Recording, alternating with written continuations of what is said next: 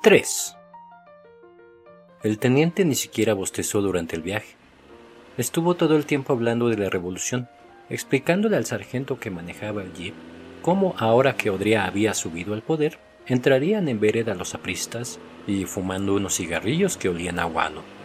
Habían salido de Lima a la madrugada y solo se detuvieron una vez, en Surco, para mostrar el salvoconducto a una patrulla que controlaba los vehículos en la carretera. Entraron a Chincha a las 7 de la mañana. La revolución ni se notaba aquí. Las calles estaban alborotadas de escolares, no se veía tropa en las esquinas. El teniente saltó a la vereda, entró al café-restaurante Mi Patria, escuchó en la radio, como un fondo de marcha militar, el mismo comunicado que oía hace dos días. Acodado en el mostrador, pidió un café con leche y un sándwich de queso mantecoso.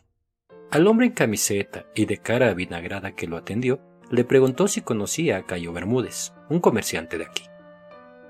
Lo iba... revolvió el hombre los ojos. ¿Meter preso? ¿Era aprista el tal Bermúdez? ¿Qué iba a hacer?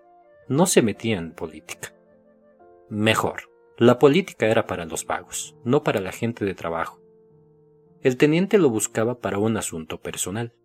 Aquí no lo iba a encontrar, no venía Vivía en una casita amarilla detrás de la iglesia. Era la única de ese color. Sus vecinas eran blancas o grises y había también una marrón. El teniente tocó la puerta y esperó y oyó pasos y una voz. ¿Quién es? ¿Está el señor Bermúdez? dijo el teniente. La puerta se abrió gruñendo y se adelantó una mujer. Una idiota con la cara negruzca y llena de lunares, don. La gente en Chincha decía quién te viera y quién te ve. Porque de muchacha era presentable. El día y la noche, le digo. Qué cambiazo, don. Tenía los pelos revueltos. El chal de lana que le cubría los hombros parecía un crudo. No está. Miraba de través, con unos avarientos ojos recelosos. ¿Qué se le ofrece? Soy su señora. ¿Volverá pronto? El teniente examinó a la mujer con sorpresa, con desconfianza. ¿Puedo esperarlo? Ella se apartó de la puerta. Adentro, el teniente se sintió mareado entre los muebles macizos, los jarrones sin flores, la máquina de coser y las paredes consteladas de sombritas o agujeros o moscas. La mujer abrió una ventana. Entró una lengua del sol. Todo estaba gastado. Sobraban cosas en el cuarto, cajones arrumados contra los rincones, pilas de periódicos. La mujer murmuró permiso y se esfumó en la boca oscura de un pasillo. El teniente oyó silbar en alguna parte a un canario. ¿Si era su mujer de veras, don? ¿Su mujer ante Dios? Claro que sí, una historia que sacudió Chincha. ¿Que cómo comenzó, don? Una punta de años atrás, cuando la familia Bermúdez salió de la hacienda de los de la Flor. La familia, es decir, el buitre, la beata doña Catalina y el hijo, don Cayo, que por entonces estaría gateando. El buitre había sido capataz de la hacienda, y cuando se vino a Chincha, la gente decía, los de la Flor lo han votado por ladrón.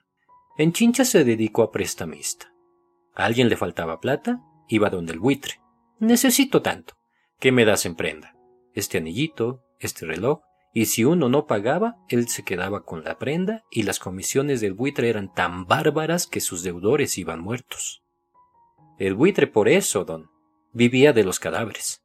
Se llenó de platita en pocos años y la cerró con broche de oro cuando el gobierno del general Benavides comenzó a encarcelar y deportar a pristas.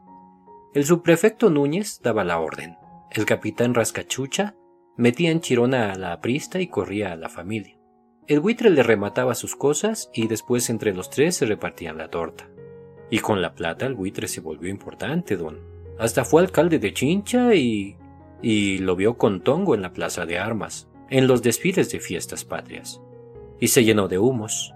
Le dio porque su hijo se pusiera siempre zapatos y no se juntara con morenos. De chicos, ellos jugaban fútbol. Rodaban fruta en las huertas. Ambrosio se metía a su casa y al buitre no le importaba. Cuando se volvieron platudos, en cambio, lo botaban y a don Cayo lo reñían si lo pescaban con él. ¿Su sirviente? ¿Qué va, don? Su amigo. Pero solo cuando eran de este tamaño. La negra tenía entonces su puesto cerca de la esquina donde vivía don Cayo y él y Ambrosio se la pasaban mataperreando. Después los separó el buitre, don. La vida. A don Cayo lo metieron al colegio José Pardo y a Ambrosio y a Perpetuo la negra. Avergonzada por lo del trifulcio, se los llevó a Mala y cuando volvieron a Chincha don Cayo era inseparable de uno del José Pardo, el serrano. Ambrosio lo encontraba en la calle y ya no le decía tú, sino usted. En las actuaciones de José Pardo, don Cayo recitaba, leía su discurso, en los desfiles llevaba el gallardete.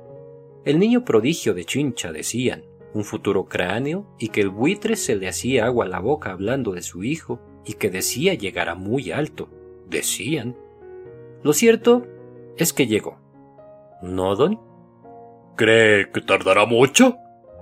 El teniente aplastó su cigarrillo en el cenicero. ¿No sabe dónde está?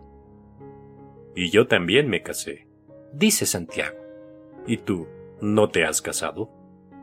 A veces vuelve a almorzar tardísimo, murmuró la mujer.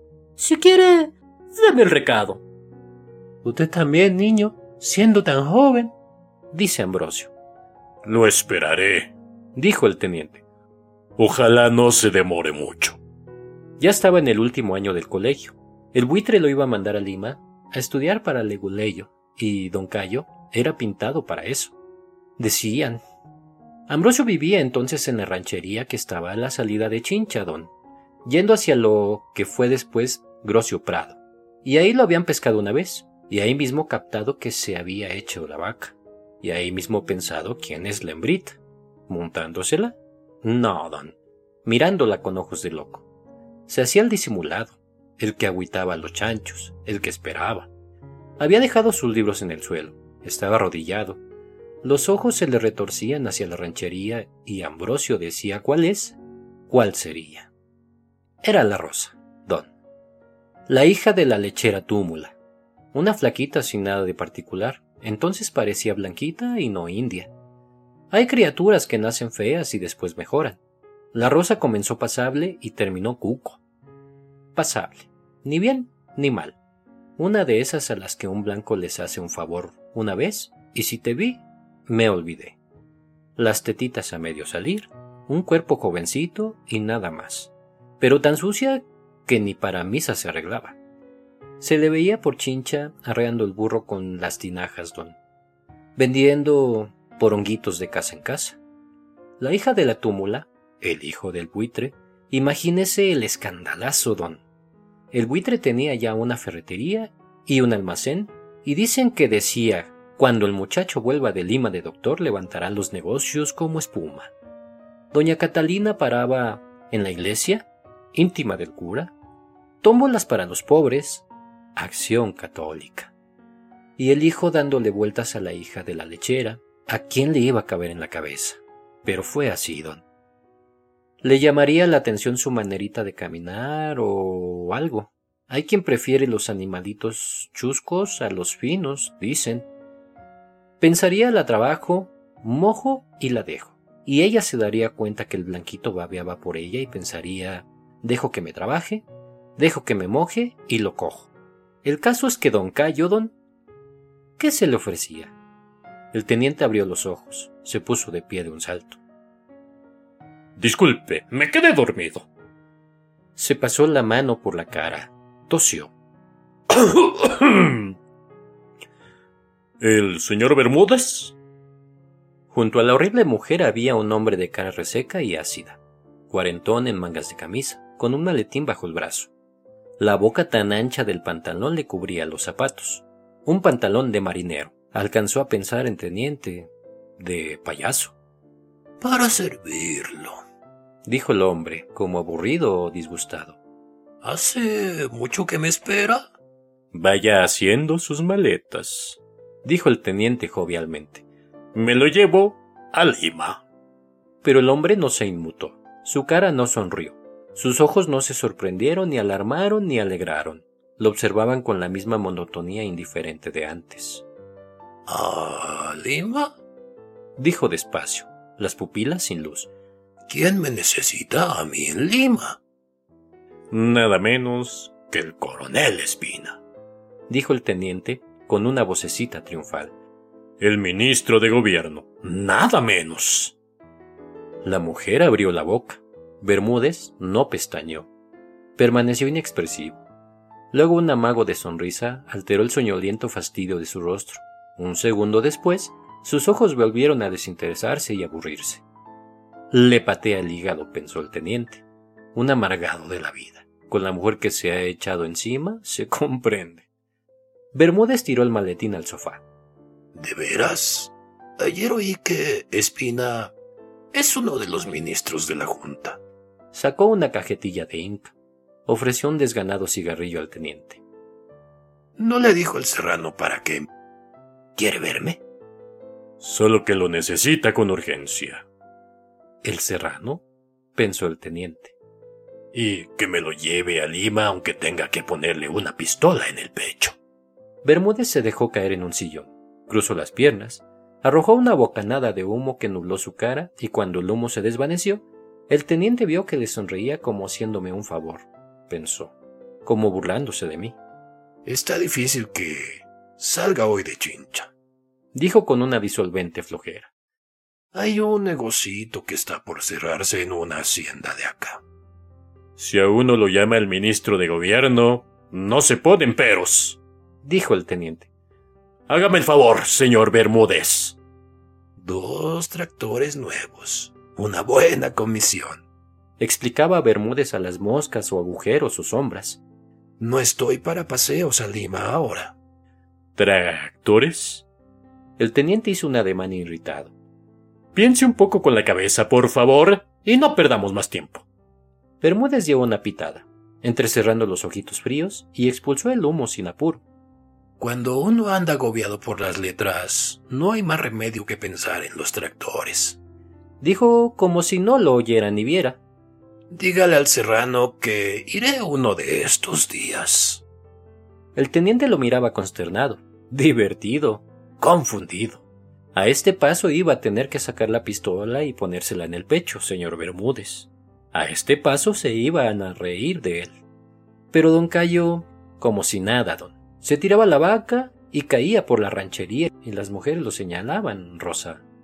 Se secreteaban y se le reían. Rosita, mira quién viene. La hija de la túmula anda sobradísima. Don. Imagínese que el hijo del buitre se viniera hasta ahí para verla. Creidísima. No salía a conversar con él. Se respingaba. Corría donde sus amigas, pura risa, puro coqueteo. A él no le importaba que la muchacha le hiciera desplantes. Eso parecía calentarlo más. Una sabida de película la hija de la túmula, Don. Y su madre ni se niega. Cualquiera se daba cuenta, pero él no. Aguantaba, esperaba, volvía a la ranchería. La cholita caería un día, negro. Él fue el que cayó, don. ¿No ve que le sobra en vez de agradecerle que se fije en ella, don Cayo? Mándela al diablo, don Cayo. Pero él como si le hubieran dado chamico, ahí detrás correteándola, y la gente comenzó a chismear. Hay la mar de habladurías, don Cayo. A él, qué mierda. Él hacía lo que le mandaba el estómago. Y el estómago le mandaba tirarse a la muchacha, claro. Muy bien. ¿Quién se lo iba a reprochar? Cualquier blanquito se encamota de una cholita, le hace su trabajito, y a quién le importa, ¿no, don? Pero don Cayo la perseguía como si la cosa fuera en serio. ¿No era locura? Y más locura era que Rosa se daba el lujo de basurearlo. Aparentaba que se daba el lujo, don. Ya pusimos gasolina. Ya avisé a Lima que llegaríamos a eso de las tres y media, dijo el teniente. Cuando usted quiera, señor Bermúdez. Bermúdez se había cambiado de camisa y se llevaba un terno gris. Tenía en la mano un maletín, un sombrerito ajado, anteojos de sol. ¿Eso es todo su equipaje? dijo el teniente. Faltan cuarenta maletas. Gruñó Bermúdez sin abrir la boca. Partamos. Quiero regresar a Chincha hoy mismo. La mujer miraba al sargento, que medía el aceite del jeep. Se había sacado el mandil. El apretado vestido dibujaba su vientre combado, las caderas que se derramaban. Perdóneme por... Le dio la mano al teniente. Robármelo a su esposo. pero ella no se rió. Bermúdez había subido al asiento trasero del jeep y ella lo miraba como si lo odiara. Pensó el teniente o no fuera a verlo más. Subió al jeep, vio a Bermúdez hacer a la mujer un vago adiós y partieron. El sol ardía, las calles estaban desiertas. Un vaho nauseabundo ascendía desde el pavimento. Los vidrios de las casas destellaban. ¿Hace mucho que no va a Lima? Trató de ser amable el teniente. Voy dos o tres veces al año por negocios. Dijo sin afecto, sin gracia. La vocecita remolona, mecánica, descontenta del mundo. Represento algunas firmas agrícolas aquí. No llegamos a casarnos, pero yo también tuve mi mujer, dice Ambrosio. ¿Y cómo es que no van bien sus negocios? dijo el teniente. ¿No son ricachos los hacendados de aquí? Mucho algodón, ¿no? ¿Tuviste? dice Santiago. ¿Te peleaste con ella? En otras épocas iban bien, dijo Bermúdez. No es el hombre más antipático del Perú porque todavía está vivo el coronel Espina, pensó el teniente, pero después del coronel, ¿quién sino este? Con el control de cambios, los algodoneros dejaron de ganar lo que antes, y ahora hay que sudar sangre para venderles una lampa. Se murió allá, en Pucallpa, niño, dice Ambrosio. Me dejó una hijita. Bueno, por eso hemos hecho la revolución, dijo el teniente de buen humor. Se acabó el caos. Ahora, con el ejército arriba, todo el mundo en vereda. Ya verá que con Odrial las cosas van a ir mejor. Oh, ¿de veras? Bostezó Bermúdez. Aquí cambian las personas, teniente. Nunca las cosas. ¿No lee los periódicos? ¿No oye la radio? insistió el teniente risueño. Ya comenzó la limpieza. Apristas, pillos, comunistas, todos en Chirona. No va a quedar un pericote suelto en plaza. ¿Y qué fuiste a hacer a Pucallpa? dice Santiago. Saldrán otros, dijo ásperamente Bermúdez. Para limpiar el Perú de pericotes tendrían que lanzarnos unas bombitas y desaparecernos del mapa. A trabajar, pues, niño, dice Ambrosio. Mejor dicho, a buscar trabajo. ¿Eso va en serio o es broma? dijo el teniente. Mi viejo sabía que tú estabas allá, dice Santiago. No me gusta bromear, dijo Bermúdez. Siempre hablo en serio. El jeep atravesó Bombay. El aire olía a mariscos y a lo lejos se divisaban colinas terrosas, arenales. El sargento manejaba mordisqueando un cigarrillo y el teniente tenía hundido el kepi hasta las orejas. ¿Ven? Se tomarían unas cervecitas. Negro. Habían tenido una conversación de amigos, don. Me necesita, había pensado Ambrosio, y por supuesto se trataba de la rosa. Se había conseguido una camioneta, un fundito, y convencido a, a su amigo el serrano, y quería que también lo ayudara Ambrosio por si había lío. ¿Qué lío podía haber? A ver. ¿Acaso tenía padre o hermanos la muchacha? No, solo a la túmula, basura. Él encantado de ayudarlo, solo que no lo asustaba la túmula, don Cayo, ni la gente de la ranchería. Pero, ¿y su papá, don Cayo?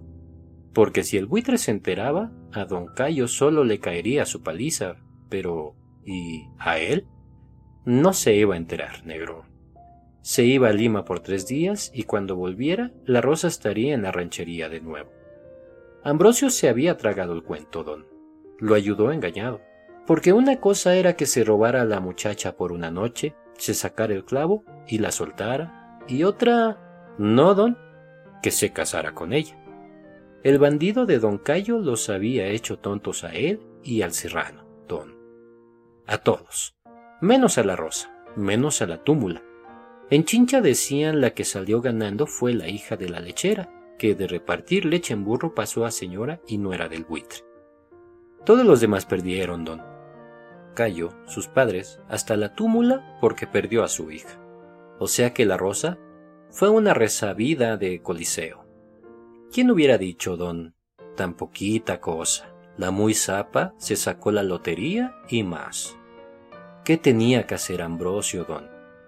Ir a la plaza a las nueve, y había ido y esperado, y lo recogieron, dieron vueltas, y cuando la gente se metió a dormir, cuadraron la camioneta junto a la casa de don Mauro Cruz, el sordo.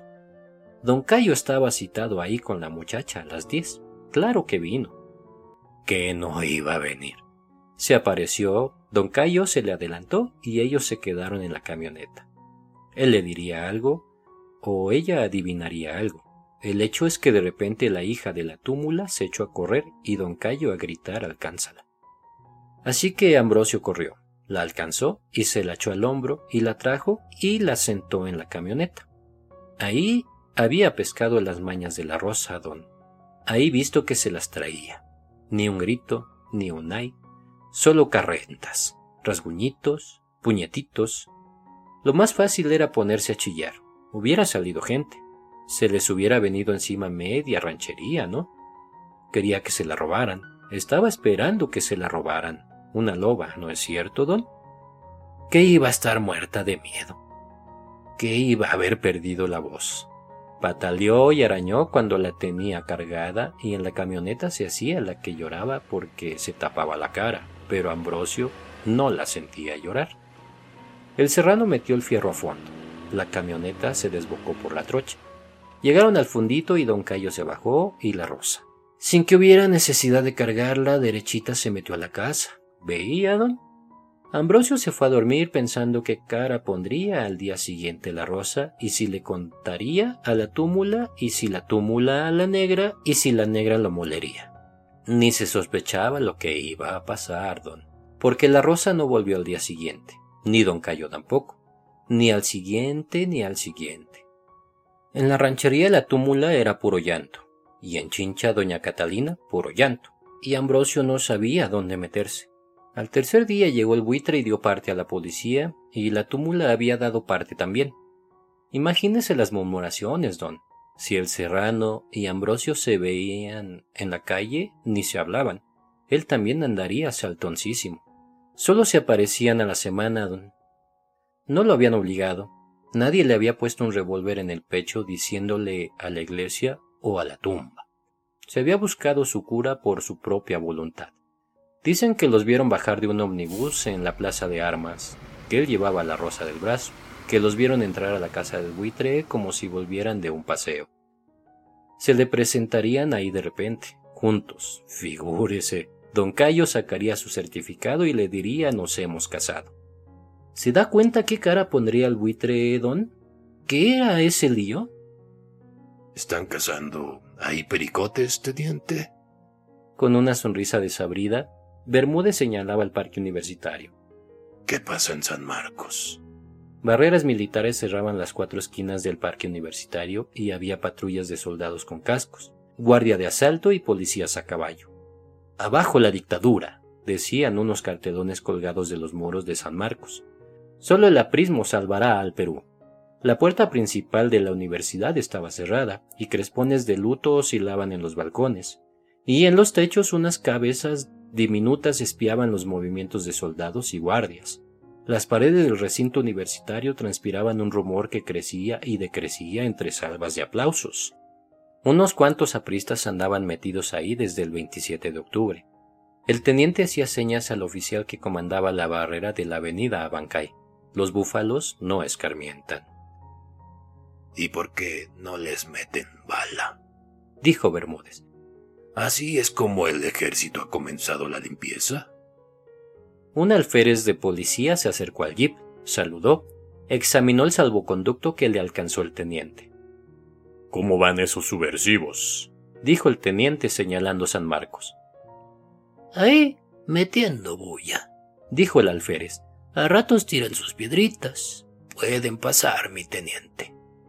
Los guardias apartaron los caballetes y el jeep atravesó el parque universitario. Sobre los ondulantes crespones había unas cartulinas blancas. Estamos de duelo por la libertad y unas tibias y calaveras dibujadas con pintura negra. Yo les metería bala, pero el coronel Espina quiere rendirlos por hambre, dijo el teniente. ¿Cómo andan las cosas en provincias? dijo Bermúdez. En el norte habrá líos, me imagino. Ahí los apristas son fuertes. Todo tranquilo. Eso de que el APRA controlaba el Perú era un gran cuento, dijo el teniente. Ya vio. Los líderes corrieron a aislarse en las embajadas. Nunca se había visto una revolución más pacífica, señor Bermúdez, y esto de San Marcos se despachaba en un minuto si la superioridad quisiera. No había despliegue militar en las calles del centro. Solo en la Plaza Italia aparecieron de nuevo soldados encasquetados. Bermúdez bajó del jeep, se desesperezó, dio unos pasos, esperó al teniente mirándolo todo con abulia. ¿No ha entrado nunca al ministerio? Lo animó el teniente. El edificio es viejo, pero hay oficinas elegantísimas. La del coronel tiene cuadros y todo. Entraron y no había pasado dos minutos cuando la puerta se abrió como si hubiera habido un terremoto adentro, y don Cayo y la Rosa salieron dando tumbos, y el buitre detrás, sapos y culebras, y embistiendo como un toro. Algo macanudo dicen, don. Su furia no era contra la hija de la túmula. A ella parece que no le pegaba, solo a su hijo. Lo tumbaba de un puñetazo, lo levantaba de un patadón y así hasta la plaza de armas. Ahí lo agarraron porque si no lo mataba. No se conformaba de que se le hubiera casado así, y siendo mocoso, y sobre todo con quién. Ni se conformó nunca, por supuesto, ni volvió a ver a don Cayo ni a darle medio. Don Cayo tuvo que empezar a ganarse los frijoles para él y para la rosa. Ni siquiera el colegio terminó el que el buitre decía será el futuro cráneo. Si en vez del cura los hubiera casado un alcalde, el buitre, en un dos por tres, arreglaba el asunto. Pero, ¿qué arreglo había con Dios, don? Siendo doña Catalina la beata que era, además. Consultarían, el cura les diría no hay nada que hacer. La religión es la religión y hasta que la muerte los separe. Así que el buitre no le quedó más remedio que desesperezarse. Dicen que le dio una paliza al curita que los casó que después no querían darle la absolución y que de penitencia le hicieron pagar una de las torres de la nueva iglesia de Chincha. O sea que hasta la religión sacó su lonja de este asunto, don. A la parejita el buitre no la vio más. Parecía que cuando se sintió morir preguntó ¿Tengo nietos? Tal vez si hubiera tenido lo hubiera perdonado a don Cayo, pero la rosa no solo le había vuelto un cuco, don. Para colmo, no se llenó nunca. Dicen que para que su hijo no heredara, el buitre comenzó a botar lo que tenía en borracheras y limosnas, que si la muerte no lo agarra desprevenido también le hubiera regalado la casita que tenía detrás de la iglesia. No le dio tiempo, don. ¿Que por qué siguió tantos años con la indiota? Eso le decía todo el mundo al buitre. Se le pasará el camote, y la mandará de nuevo donde la túmula y usted recuperará a su hijo. Pero no lo hizo. ¿Por qué sería? ¿Por la religión? No creo. Don Cayo no iba a la iglesia. ¿Por hacer rabiar al padre don? ¿Porque lo odiaba al buitre, dice usted? ¿Para defraudarlo para que viera cómo se hacían humo las esperanzas que tenía puestas en él? ¿Joderse para matar de decepción al padre? ¿Usted cree que por eso, don? Hacerlo sufrir, costara lo que costara, aunque sea convirtiéndose él mismo en basura? Bueno, yo no sé, don. Si usted cree, será por eso. No se ponga así, don. Si estábamos conversando de lo más bien, don. ¿Se siente mal? Usted no está hablando del buitre y don Cayo, sino de usted y del niño Santiago, ¿no, don? Está bien, me callo, don. Ya sé que no está hablando conmigo. No he dicho nada. Don. No se ponga así, don. ¿Cómo es Pucallpa? Dice Santiago. Un pueblito que no vale nada. dice Ambrosio. ¿No conoce, niño? Me he pasado la vida soñando con viajar y solo he ido hasta el kilómetro ochenta una vez, dice Santiago. Tú has viajado un poco, siquiera. En mala hora, niño, dice Ambrosio. Pucalpa solo me trajo desgracias. ¿Quiere decir que te ha ido mal? dijo el coronel Espina. ¿Peor que al resto de la promoción? No tienes un cobre y te has quedado de provinciano. No he tenido tiempo para seguirle la pista al resto de la promoción, dijo Bermúdez calmadamente mirando a Espina sin arrogancia, sin modestia. Pero, claro, a ti te ha ido mejor que a todos los demás juntos. El mejor alumno, el más inteligente, el más chancón, dijo Espina. Bermúdez será presidente y Espina su ministro, decía el tordo, ¿te acuerdas? Ya entonces quería ser ministro de veras. Dijo Bermúdez con una risita agria. Ya está. Ya eres. Estarás contento, ¿no? No lo he pedido, no lo he buscado. El coronel Espina abrió los brazos con resignación. Me lo han impuesto y lo he aceptado como un deber. En Chincha decían que eras un militar apristón, que había sido a un cóctel que dio Haya de la Torre. Siguió sonriendo Bermúdez sin convicción. Y ahora, fíjate, cazando a pristas como pericotes. Así decía el tenientito que me mandaste. Y, a propósito, ya va siendo hora de que me digas por qué tanto honor conmigo. La puerta del despacho se abrió. Entró un hombre de rostro circunspecto haciendo venias, con unos papeles en las manos. ¿Podías, señor ministro? Pero el coronel, después doctor Alcibiades, lo inmovilizó con un gesto. Que no los interrumpiera nadie. El hombre hizo otra venia. Muy bien, señor ministro. Y salió. Señor ministro. Carraspeó Bermúdez sin nostalgia, mirando letárgicamente en torno. Me parece mentira. ¿Cómo estar sentado aquí? Como que seamos cincuentones ya los dos. El coronel Espina le sonreía con afecto. Había perdido mucho pelo, pero los mechones que conservaba no tenían una cana, y su cobriza cara se mantenía lozana. Paseaba despacio sus ojos por el rostro curtido e indolente de Bermúdez, por el cuerpo avejentado y ascético encogido en el vasto sillón de terciopelo rojo. Te fregaste por ese matrimonio absurdo, dijo con voz dulzona y paternal fue el gran error de tu vida, Cayo. Yo te lo previne, acuérdate. ¿Me has mandado buscar para hablarme de mi matrimonio? Dijo sin ira, sin ímpetu, la mediocre vocecita de siempre. Una palabra más y me voy. Sigues igual. No aguantas pulgas. Se rió Espina. ¿Cómo está Rosa? Ya sé que no has tenido hijos. Si no te importa, vamos al grano de una vez. Dijo Bermúdez. Una sombra de fatiga veló sus ojos. Su boca estaba fruncida con impaciencia. Techos, cornisas, azoteas, basurales aéreos se recortaban sobre nubes obesas por las ventanas detrás de Espina.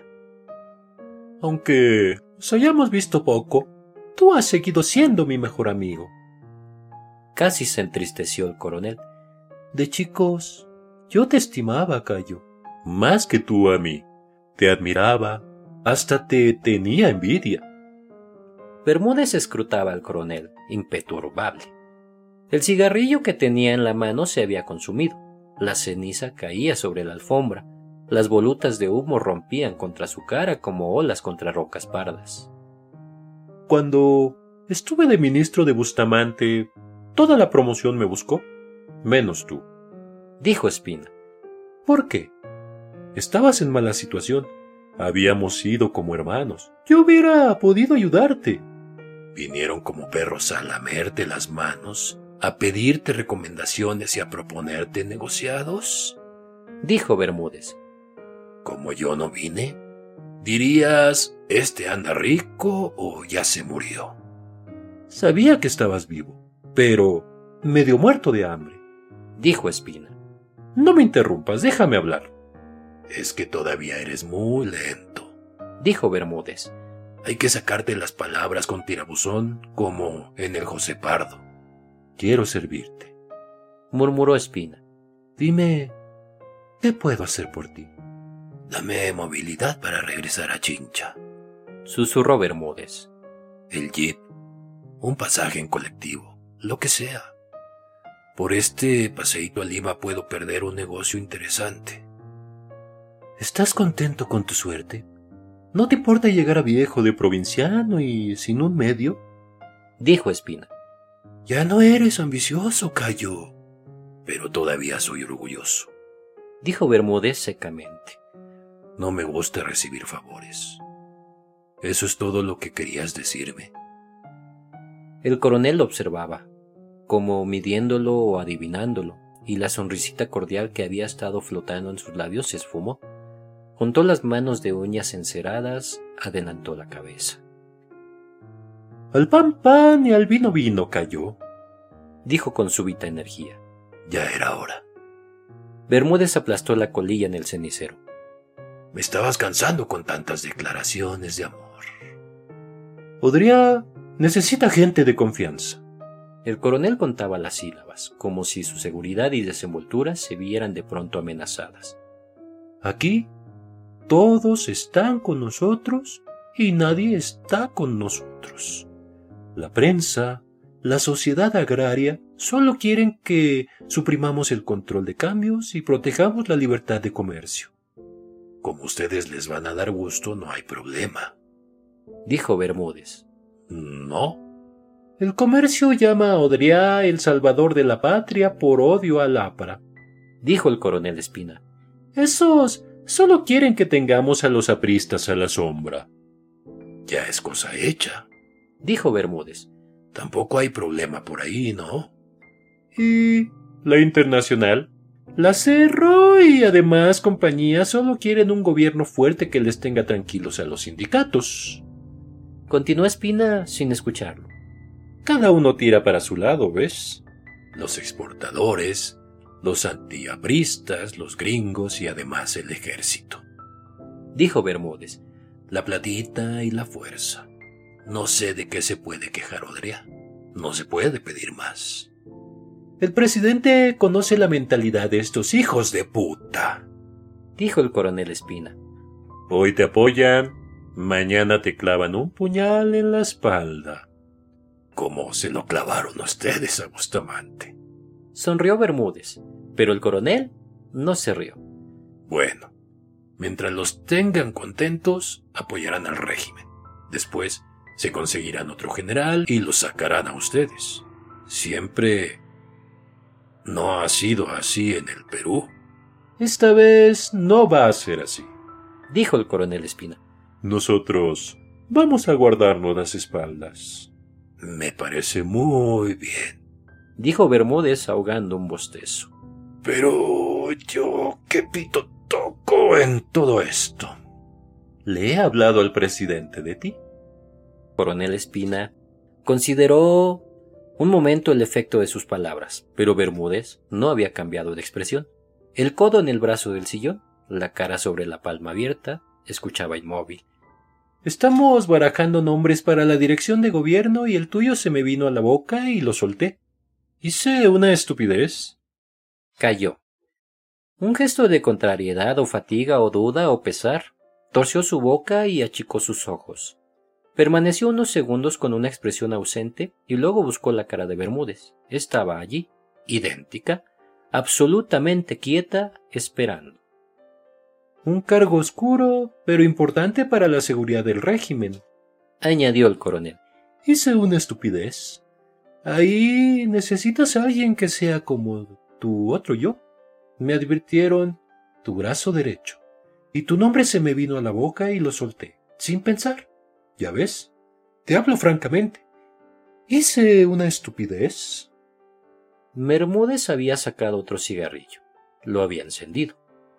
Chupó encogiendo un poco la boca, se mordió apenas el labio inferior, miró la brasa, el humo, la ventana, los muladares de los techos limeños. Yo sé que si quieres tú eres mi hombre, dijo el coronel Espina. Ya veo que tienes confianza en tu viejo condiscípulo, dijo al fin Bermúdez, tan bajo que el coronel avanzó la cabeza. Haber elegido a este provinciano frustrado y sin experiencia para ser tu brazo derecho es todo un honor, Serrano. Déjate de ironías. Espina dio un golpecito en la mesa. Dime si aceptas o no. Una cosa así no se decide tan rápido, dijo Bermúdez. Dame unos días para darle vueltas. No te doy ni media hora. Vas a contestarme ahora mismo, dijo Espina. El presidente me espera a las seis en el palacio. Si aceptas, vienes conmigo para que te lo presente. Si no, puedes regresarte a Chincha. Las funciones de director de gobierno me las imagino, dijo Bermúdez. En cambio, no me imagino el sueldo. Un sueldo básico y unos gastos de representación, dijo el coronel Espina. Unos cinco o seis mil soles, calculo. Ya sé que no es mucho. Es bastante para vivir modestamente. Sonrió apenas Bermúdez. Como yo soy un hombre modesto, me alcanzaría. Ni una palabra más entonces, dijo el coronel Espina. Pero todavía no me has contestado. ¿He hecho una estupidez? Eso solo puede decirlo el tiempo, Serrano. Sonrió otra vez Bermúdez a medias. Si el serrano nunca reconoció a Ambrosio, cuando Ambrosio era chofer de don Cayo subió al auto mil veces. Don mil veces lo había llevado a su casa. Tal vez lo reconocería, pero el caso es que nunca se lo demostró Don. Como él era ministro entonces, se avergonzaría de haber sido conocido de Ambrosio cuando no era nadie, no le haría gracia que Ambrosio supiera que él estuvo enredado en un rapto de la hija de la túmula.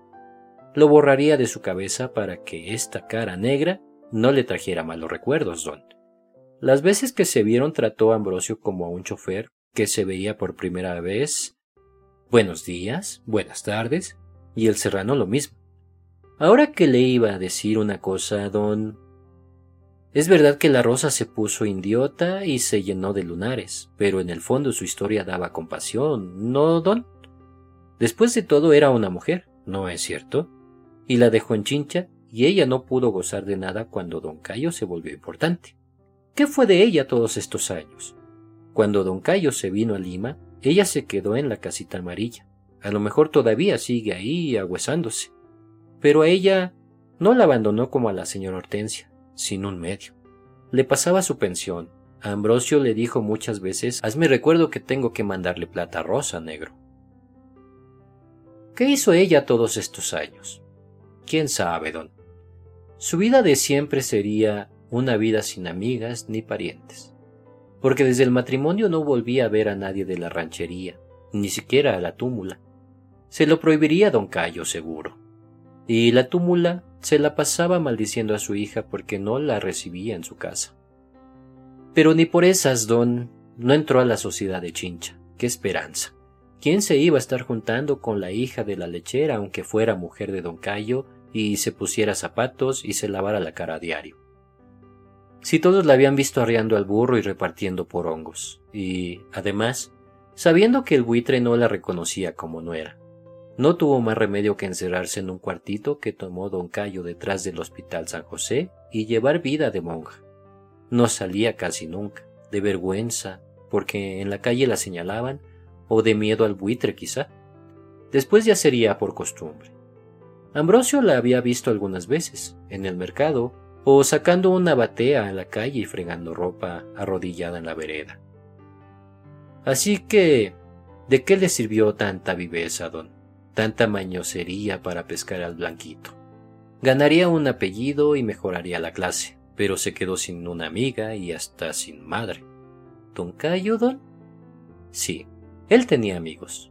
Los sábados se lo veía tomándose sus cervicolas en el cielito lindo o jugando sapo en el jardín del paraíso o en un bullet y decía que se metía siempre al cuarto con dos. Rara vez salía con la rosa, don, hasta el cine se iba solo. ¿En qué trabajó don Cayo, don? En el almacén de los Cruz, en un banco, en una notaría. Después vendía tractores a los hacendados. Pasó como un año en el cuartito ese. Cuando mejoró, se mudó al barrio sur. Ambrosio en ese tiempo ya era chofer interprovincial y paraba poco en Chincha, y en una de esas que llegó al pueblo le dijeron se murió el buitre y, y don Cayo y la Rosa se han ido a vivir con la Beata. Doña Catalina se murió cuando el gobierno de Bustamante, don. Cuando a don Cayo le cambió la suerte con Odria, en Chincha decían ahora la Rosa se hará casa nueva y tendrá sirvientas. Nada de eso, don. Comenzaron a lloverle visitas a la Rosa entonces. En la voz de Chincha salían fotos de don Cayo que decían Chinchano ilustre y quién no le caía a la Rosa para pedirle un puestecito para mi marido, una veguita para mi hijo, y que a mi hermano lo nombren profesor aquí, subprefecto allá, y las familias de apristas y apristones a llorarle que don Cayo suelte a mi sobrino o deje volver al país a mi tío. Ahí vino la venganza de la hija de la túmula, don. Ahí pagaron los que le hicieron desaires. Dicen que lo recibía en la puerta y que a todos les ponía la misma cara de idiota. ¿Estaba preso su hijito? ¡Ay, qué pena! ¿Un puesto para su entenadito? Que fuera a Lima y le hablara a su marido y hasta luego. Pero todo esto Ambrosio solo lo sabía de oídas, don. ¿No ve que entonces ya estaba en Lima también? ¿Quién lo había convencido a él que se viniera a buscar a don Cayo, don? La negra, Ambrosio no quería. Decía, dicen que a todos los chinchanos que van a pedirle algo los larga. Pero a él no lo largó, don. Lo ayudó y Ambrosio se lo agradecía. Si odiaba a los chinchanos, quién sabe por qué. Ya ve que no hizo nada por Chincha. Ni una escuelita hizo construir en su tierra. Cuando pasó el tiempo y las gentes comenzaron a hablar mal de Odrea y volvieron a Chincha los apristas desterrados, Dicen que el subprefecto puso un policía en la casita amarilla para proteger a la rosa. ¿No ve que don Cayo era tan odiado, don? Pura tontería. Desde que él estaba en el gobierno, ni vivían juntos ni se veían. Todos sabían que si la mataban a la rosa con eso no le hacían daño a don Cayo. Más bien un favor, porque no solo no la quería, don, sino que hasta la odiaría, por habérsele puesto tan fea, ¿no cree usted? Ya ves, qué bien te recibió, dijo el coronel Espina. Ya has visto qué clase de hombre es el general. Necesito poner en orden mi cabeza, murmuró Bermúdez. La tengo hecha una olla de grillos. Anda a descansar, dijo Espina. Mañana te presentaré a la gente del ministerio y te pondré al tanto de las cosas, pero dime, al menos, si estás contento. No sé si contento, dijo Bermúdez como borracho, más bien. Bueno, ya sé que esa es tu manera de darme las gracias. Se rió Espina. He venido a Lima solo con este maletín, dijo Bermúdez. Pensaba que era cuestión de unas horas. ¿Necesitas dinero? dijo Espina. Sí, hombre, te presto algo ahora y mañana hacemos que te den un adelanto en la caja. ¿Qué desgracia te pasó en Pucallpa? Dijo Santiago. Voy a buscarme un hotelito cerca de aquí, dijo Bermúdez. Vendré mañana temprano. ¿Por, por mí? dijo don Fermín. Oh, lo hiciste por ti, para tenerme en tus manos, pobre infeliz. Uno que creía que era mi amigo me mandó allá, dice Ambrosio. Anda allá, negro, el oro y el moro. Puro cuento, niño ensartada más grande del siglo. Ah, si yo le contara. Espina lo acompañó hasta la puerta del despacho y se dieron la mano.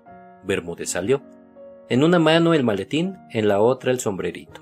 Tenían un aspecto distraído y grave. Miraba como para adentro. No contestó la venia del oficial de la puerta del ministerio. ¿Era la hora de salida de las oficinas? Las calles estaban llenas de gente y de ruido. Se mezcló con la muchedumbre, siguió la corriente, fue, vino, volvió por aceras estrechas y atestadas, arrastrado por una especie de remolino o hechizo, deteniéndose a veces en una esquina, o umbral o farol para encender un cigarrillo. En un café del Girón, Azángaro pidió un té de limón, que saboreó muy despacio, y al salir dejó de propina el doble de la cuenta. En una librería refugiada en un pasillo del jirón de la Unión, hojeó novelitas de caratudas llameantes y letra manoseada y minúscula, mirando sin ver hasta que los misterios de Lesbos encendieron sus ojos. Un segundo. La compró y salió. Todavía ambuló un rato por el centro, el maletín bajo el brazo, el sombrerito arrugado en la mano, fumando sin tregua. Oscurecía ya y las calles estaban desiertas cuando entró al Hotel Mauri y pidió una habitación. Le alcanzaron una ficha y tuvo la pluma levantada unos segundos donde decía profesión, escribió al fin funcionario. El cuarto estaba en el tercer piso. La ventana daba a un patio interior. Se metió a la bañera y se acostó en ropa interior. Manoseó los misterios de Lesbos, dejando que sus ojos corrieran ciegos sobre las figuritas negras apretadas. Luego apagó la luz. Pero no pudo atrapar el sueño hasta muchas horas después. Desvelado, permanecía de espaldas, el cuerpo inmóvil, el cigarrillo ardiendo entre los dedos, respirando con ansiedad, los ojos fijos en la sombra oscura de arriba.